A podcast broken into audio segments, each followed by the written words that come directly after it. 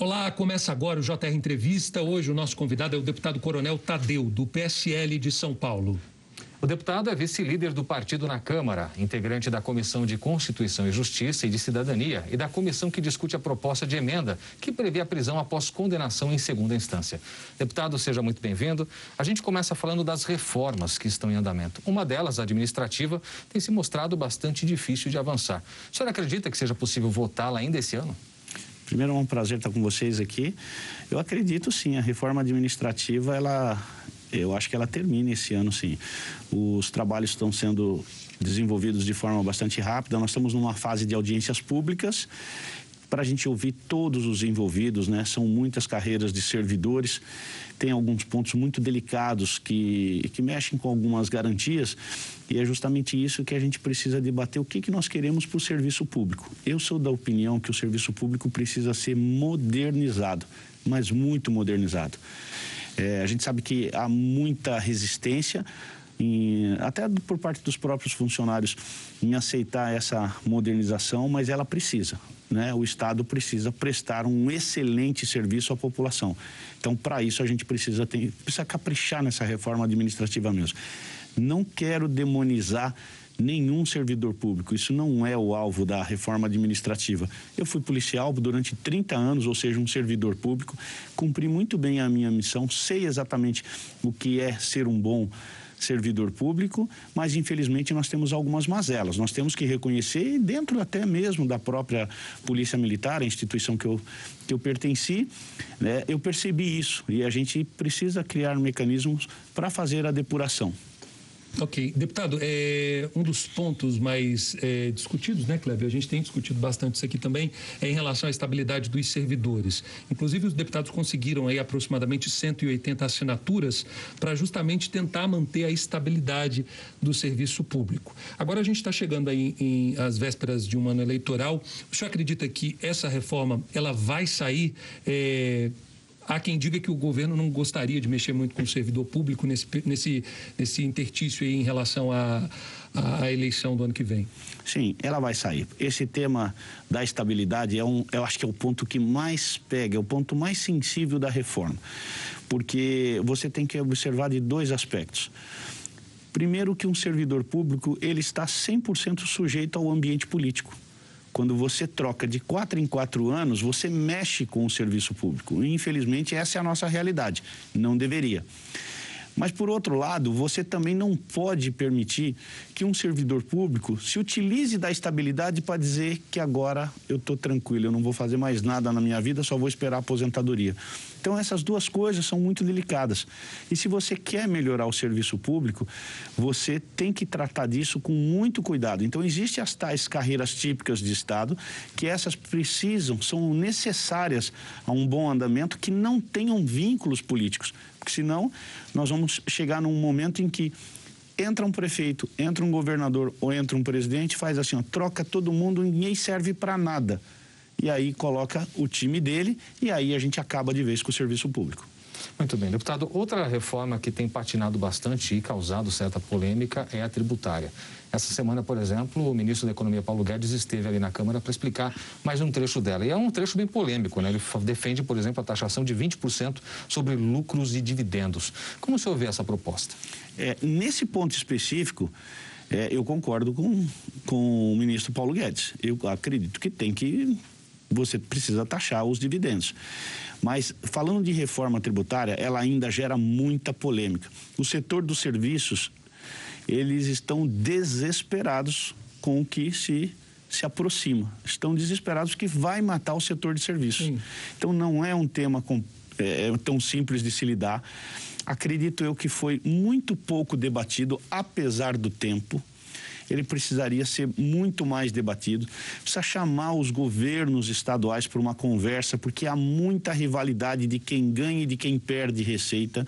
E o governo federal precisa fazer esse fiel da balança entre os governos que também, de certa forma, apresentam resistência com medo de perder receita e outros que vão acabar ganhando possivelmente numa determinada reforma ou não. Então, é, é, por ser um assunto delicado, mas extremamente necessário, não só a Câmara, mas como o Senado, o Congresso, como todo o parlamento, precisaria debater muito mais e muito mais rápido para se chegar num consenso.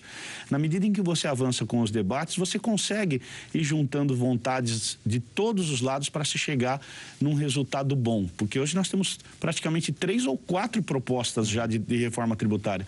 E uma é completamente diferente da outra. Então está faltando debate. Essa reforma que está no Congresso, que foi enviada no mês passado, que é a reforma desenhada pelo governo, é, ela tem sofrer, é, vem sofrendo bastante, bastante críticas né, em relação principalmente aos setores de serviço, ramo imobiliário. É, uma carta recente que foi enviada pelas entidades representativas do setor pediu ao deputado presidente da Câmara, o deputado Arthur Lira, que seja debatido é, numa comissão especial e não vá a plenário como o governo quer que vote logo. Eles alegam várias coisas, né? principalmente que a carga tributária para o empresariado vai passar de 34% para 43% matando aí setores de serviço imobiliário e vai afetar diretamente o financiamento da casa própria.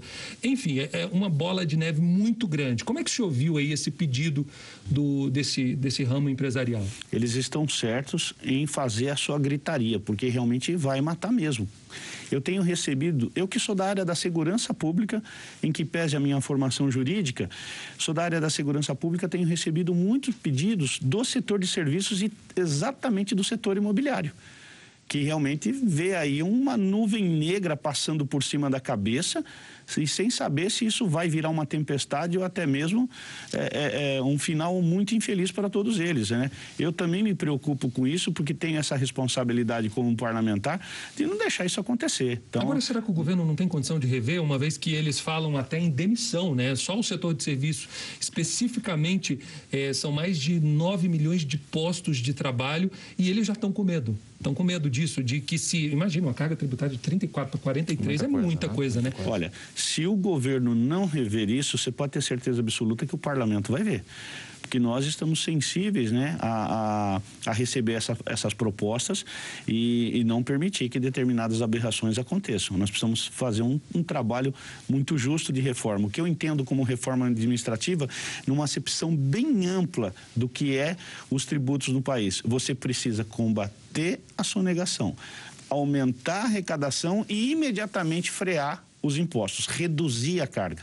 Você precisa fazer essa equação. Você faz, vai ter que fazer em três tempos. Então essa reforma ela tem que vir a, a, atingindo é, quem sonega, né? E no momento em que você aumenta o volume de arrecadação, aí você tem todas as condições plenas, mas aí é todo mundo de forma sincronizada. Governo federal, governo estadual e governo municipal abaixem os seus impostos. Aí a gente chega no equilíbrio. Né? E eu acho que isso é possível, tenho certeza que a gente consegue fazer isso. Deputado, a gente está falando bastante de impactos econômicos e algo que trouxe muito impacto foi também a pandemia, né? Com, com duas ondas e a possibilidade de uma terceira, a gente viu muitos é, comerciantes, empresários quebrando. O governo vem tentando, com a pauta de privatizações, estabelecer um crescimento econômico mais rápido. Como é que o senhor vê isso? É uma saída? É, privatizações podem nos ajudar a ter um crescimento econômico pós-pandemia mais acelerado? Sim. É, eu sempre tive, antes de iniciar o mandato em 2019, eu sempre tive comigo que o Brasil é um país muito rico, é um país grandioso e que teria condições de ter uma economia muito boa, mas muito boa mesmo de fazer inveja lá fora, aos, aos grupos internacionais ou a, outras, a outros países. Muito bem, isso vinha acontecendo em 2019. Lamentavelmente, nós tivemos a chegada da pandemia e a nossa economia ela sofreu um freio terrível. Vinha muito bem, mas teve que ser freada por conta da pandemia, por razões óbvias. Né? A primeira delas é a questão de segurança sanitária. Até aí a gente entende. O que, que aconteceu na, na pandemia? Nós tivemos um, um, uma quebra de uma previsão que era negativista, de que a economia não iria andar, e isso nós estamos vendo um filme exatamente contrário, com aumento do PIB, aumento de arrecadação. Eu estava vendo a arrecadação de 2019, ela estava em 2,7 trilhões e nós estamos fazendo uma lei de orçamento na casa de 4,3 trilhões. E o que, que foi isso? Isso foi combate à corrupção, foi modernização, foi privatização, investimentos que chegaram o próprio agronegócio que cresceu muito nesses últimos dois anos. Você vai tirando os freios que os empresários tinham, uma modernização da legislação. Então, o Brasil ele tem tudo para ser um excelente país, né? E precisava de um de um presidente com coragem, né, de uma equipe com coragem para promover determinadas mudanças.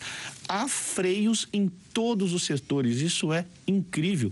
Mas quando você toma contato com a legislação, você quer abrir um negócio, seja ele pequeno, seja ele grande, quando você vê as amarras que o Brasil tinha e que já foram tiradas, você percebe que o empresário, ele caminha tranquilo no ambiente econômico. Ele tem toda a segurança para poder contratar, colocar dinheiro, ampliar a fábrica e produzir cada vez mais, né? Então precisava de um governo que olhasse para isso, né? Se colocasse na cadeira do empresário, que é ele que tem o dinheiro, é ele que chama emprego e riqueza. E o governo fez isso. Então, portanto, a gente Infelizmente, a pandemia atrapalhou um pouco, mas olha, se nós não tivéssemos a, a, a, pandemia, hoje eu tenho certeza absoluta que a nossa taxa de desemprego seria mais baixa, nós teríamos crescimento do PIB de fazer inveja, né? e nós teríamos hoje um, um Brasil completamente diferente. Muito bem, quero lembrar você que nos acompanha que é possível assistir ao JR Entrevista na Record News às 10h40 da noite, no portal R7, no Play Plus, no Jornal da Record, no JR 24 horas, sempre à meia-noite e meia e, claro, por meio de nossas redes sociais. Alessandro. Deputado, o senhor é responsável também por um projeto que ele, na verdade, ele dispensa a autorização coletiva, né, para que ocorra o, o, o trabalho em cidades que são consideradas turísticas, né? Eu queria que o senhor explicasse melhor um pouquinho para a gente esse projeto. Esse, esse projeto é recente, dessa semana. Eu recebi essa solicitação lá no, no interior de São Paulo, município de Santa Fé do Sul. Os próprios comerciantes, Santa Fé do Sul é um município é, com bastante atividade turística. O turismo lá ele é muito explorado, principalmente o turismo da pesca.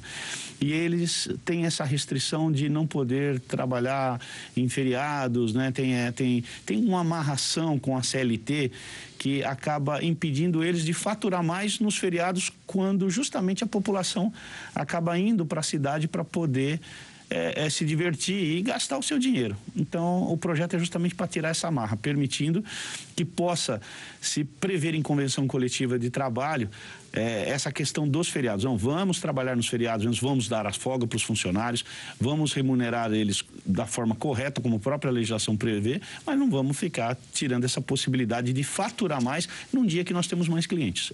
Então é muito simples. E isso vai atingir aproximadamente. São Paulo hoje conta com mais de 250 municípios com o certificado de interesse turístico. Então, estão todos eles hoje é, é, se livrando de mais uma amarra que eu tinha acabado de falar, se livrando de mais uma amarra prevista pela legislação. O senhor faz parte da comissão que discute ali na Câmara a prisão após condenação em segunda instância, que já foi amplamente discutida no Supremo, mas que me parece que ali no Congresso patina um pouco. Em que pé que está essa discussão hoje? E qual a sua visão sobre isso? Infelizmente parada. Eu digo parada. infelizmente é uma tristeza muito grande, porque não só a pauta do presidente Bolsonaro, mas principalmente a minha como candidato a deputado federal, era assumir um cargo de deputado federal e acabar com a impunidade nesse país. Há muita impunidade, a nossa lei ela é leniente, ela é muito permissiva e isso às vezes desanima, né? Eu, eu venho do, do, do mundo da segurança pública, do mundo dos policiais. É triste para nós policiais prender um sujeito e ver ele saindo 15 minutos depois com um advogado, né, batendo nas costas dele. Isso é desmoralizante. Os, os policiais sofrem com isso. Eles se dedicam tanto para poder prender um marginal, levar ele para a delegacia, fazer um flagrante e ver esse mesmo marginal, seja lá o crime que ele cometeu, não importa, mas ele sair até mesmo antes da própria patrulha que levou ele para a delegacia. A prisão em segunda instância, para mim, é um sonho de consumo, como parlamentar, como deputado federal. Eu sonho em ver essa prisão da segunda instância instituída né, dentro da Constituição para a gente parar de ver tanta leniência da, da, da, da, legislação. O sujeito foi condenado em primeira instância e em segunda instância por um órgão colegiado, não tem outro caminho, vai para a cadeia. Agora o senhor não acredita aqueles defensores né, que dizem que o princípio da presunção de inocência ele é quebrado uma vez que você precisa esperar todo o trânsito em julgar, todo o, desculpa, o percurso feito, seja nos tribunais superiores, enfim, qual a posição do senhor em relação a isso? É, a interpretação dessa presunção de inocência, ela, é, ela tem várias variantes, né? Eu já dei oportunidade para ele na primeira instância.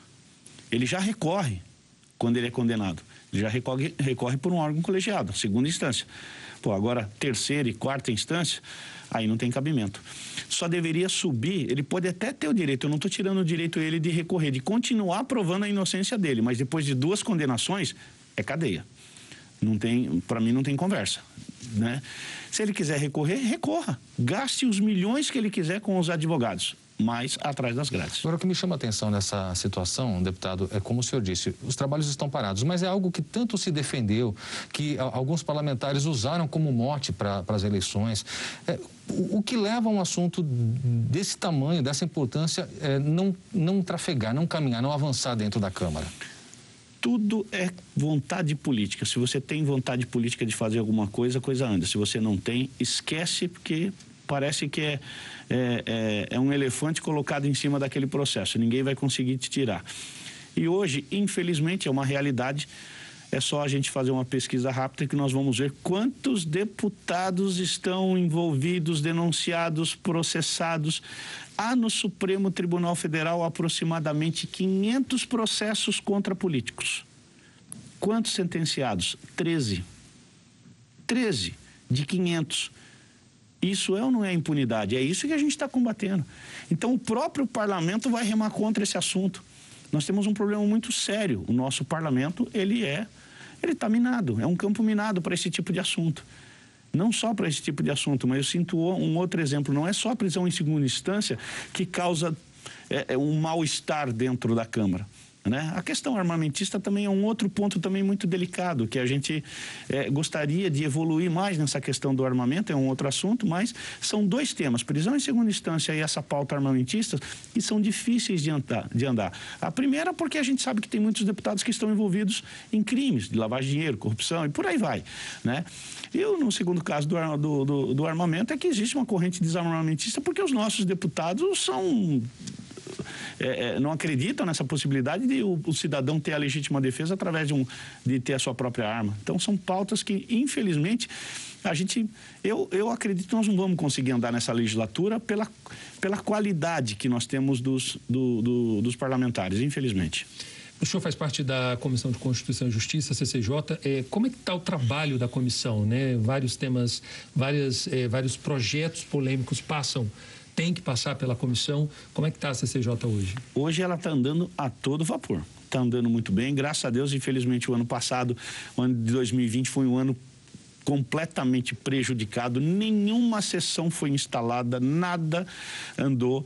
E a gente eu faço parte da, da Comissão de Constituição e Justiça, né? E, e, o meu desejo é que esse trabalho seja muito célere mesmo, que as, as coisas andem com mais rapidez, porque tem muito processo. Se eu não me engano, há mais de, de 150 mil processos tramitando na casa, então a Constituição de Justiça, ela, ela vai receber praticamente todos eles, todos. Tudo passa né? por Tudo ela, né? passa né? pela CCJ. Então tem que ser a comissão mais ágil mesmo, e ela vem produzindo, vem trabalhando muito bem desde quando foi instalada. Eu acredito que nós teremos um bom trabalho, um bom resultado no final do ano. Ok, deputado. O JR Entrevista vai para um rápido intervalo. Na volta, a gente vai falar sobre o projeto que inclui os policiais militares e bombeiros na fiscalização ambiental. Até já. Estamos de volta com o JR Entrevista. O nosso convidado hoje é o deputado federal Coronel Tadeu, que é do PSL de São Paulo. Deputado, a gente fala agora de uma, uh, um projeto que foi aprovado pela Comissão de Meio Ambiente, que inclui policiais militares, bombeiros, no Sistema Nacional do Meio Ambiente. Explica um pouquinho para a gente como funciona, porque, em tese, eles poderão, por exemplo, lavrar autos de infrações e tudo mais. E aí a oposição faz críticas a esse tipo de coisa. Como é que o senhor vê isso? Bom, primeiro eu queria destacar que esse é um projeto do próprio presidente Jair Messias Bolsonaro, ele apresentou esse projeto em 2015, se eu não me engano, mas infelizmente ele não foi para frente. Eu, quando assumi, eu reapresentei esse projeto, até por um, um pedido de policiais mesmo, que queriam que a, fosse feita a inclusão dele no SISNAMA, Sistema Nacional de Proteção ao Meio Ambiente.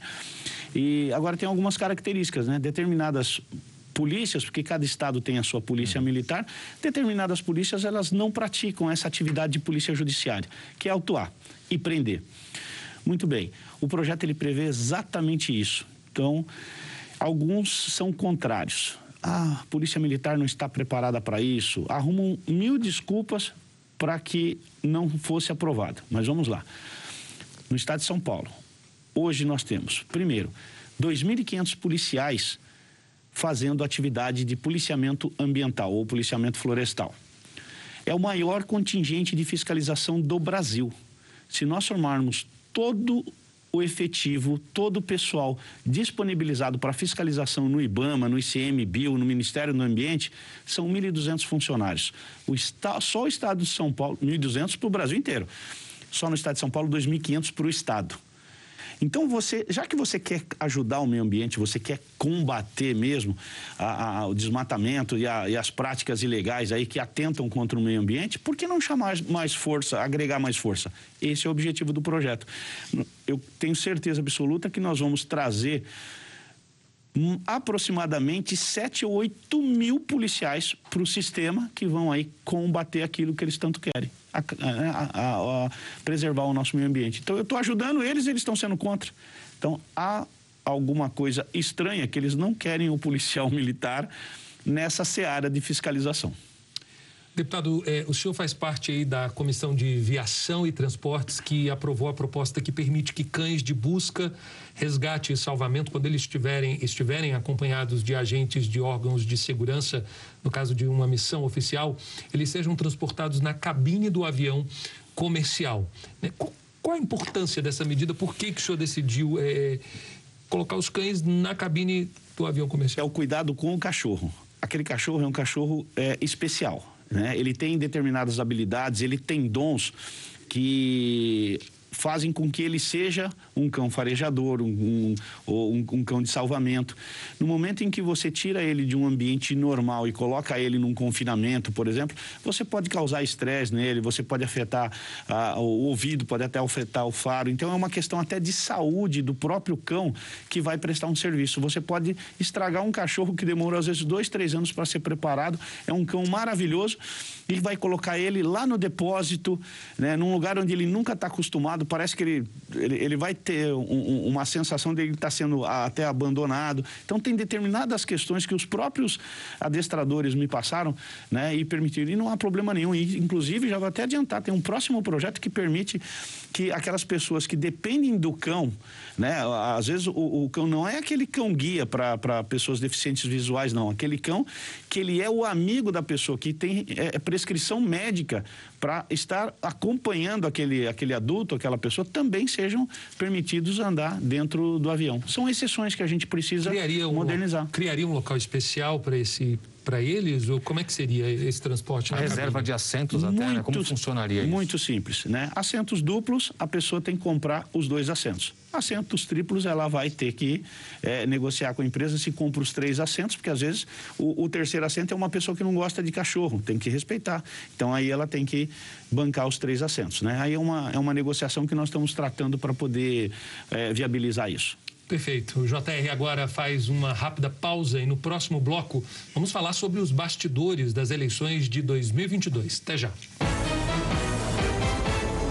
Estamos de volta com o JR Entrevista. Hoje o nosso convidado é o deputado federal Coronel Tadeu, do PSL de São Paulo. Deputado, vamos falar agora desse jogo de xadrez aí, né? As eleições do ano que vem.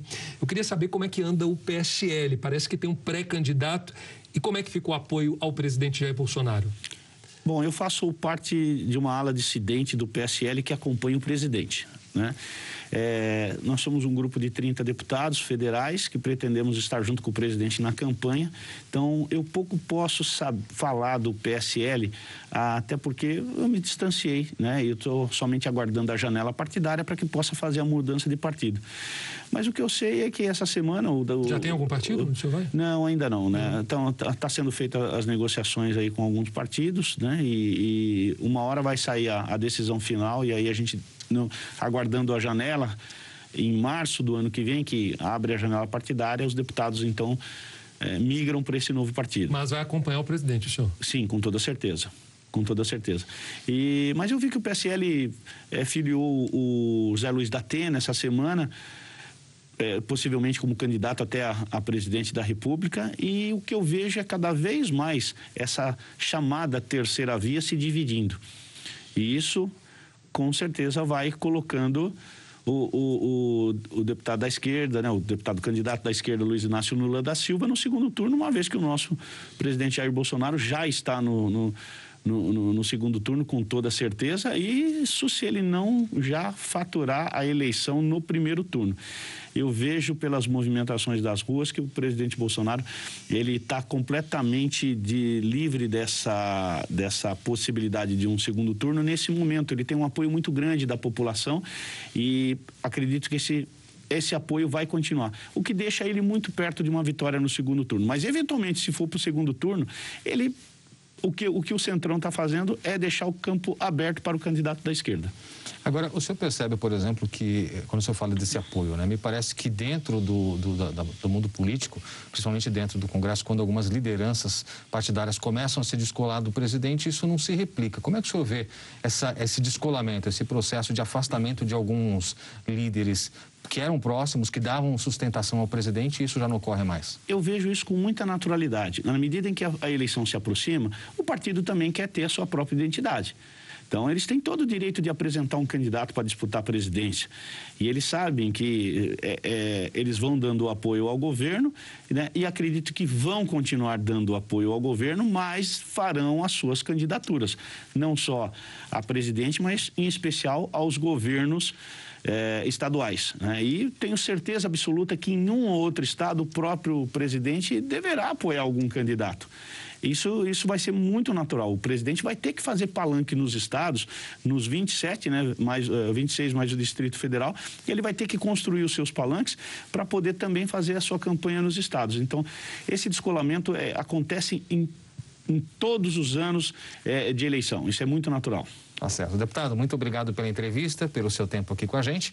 A gente fica por aqui com o JR Entrevista de hoje. Lembrando que você pode assistir ao programa na Record News às 10h40 da noite, no Portal R7, no Play Plus, no Jornal da Record, no JR 24 horas à meia-noite e meia e sempre por meio de nossas redes sociais.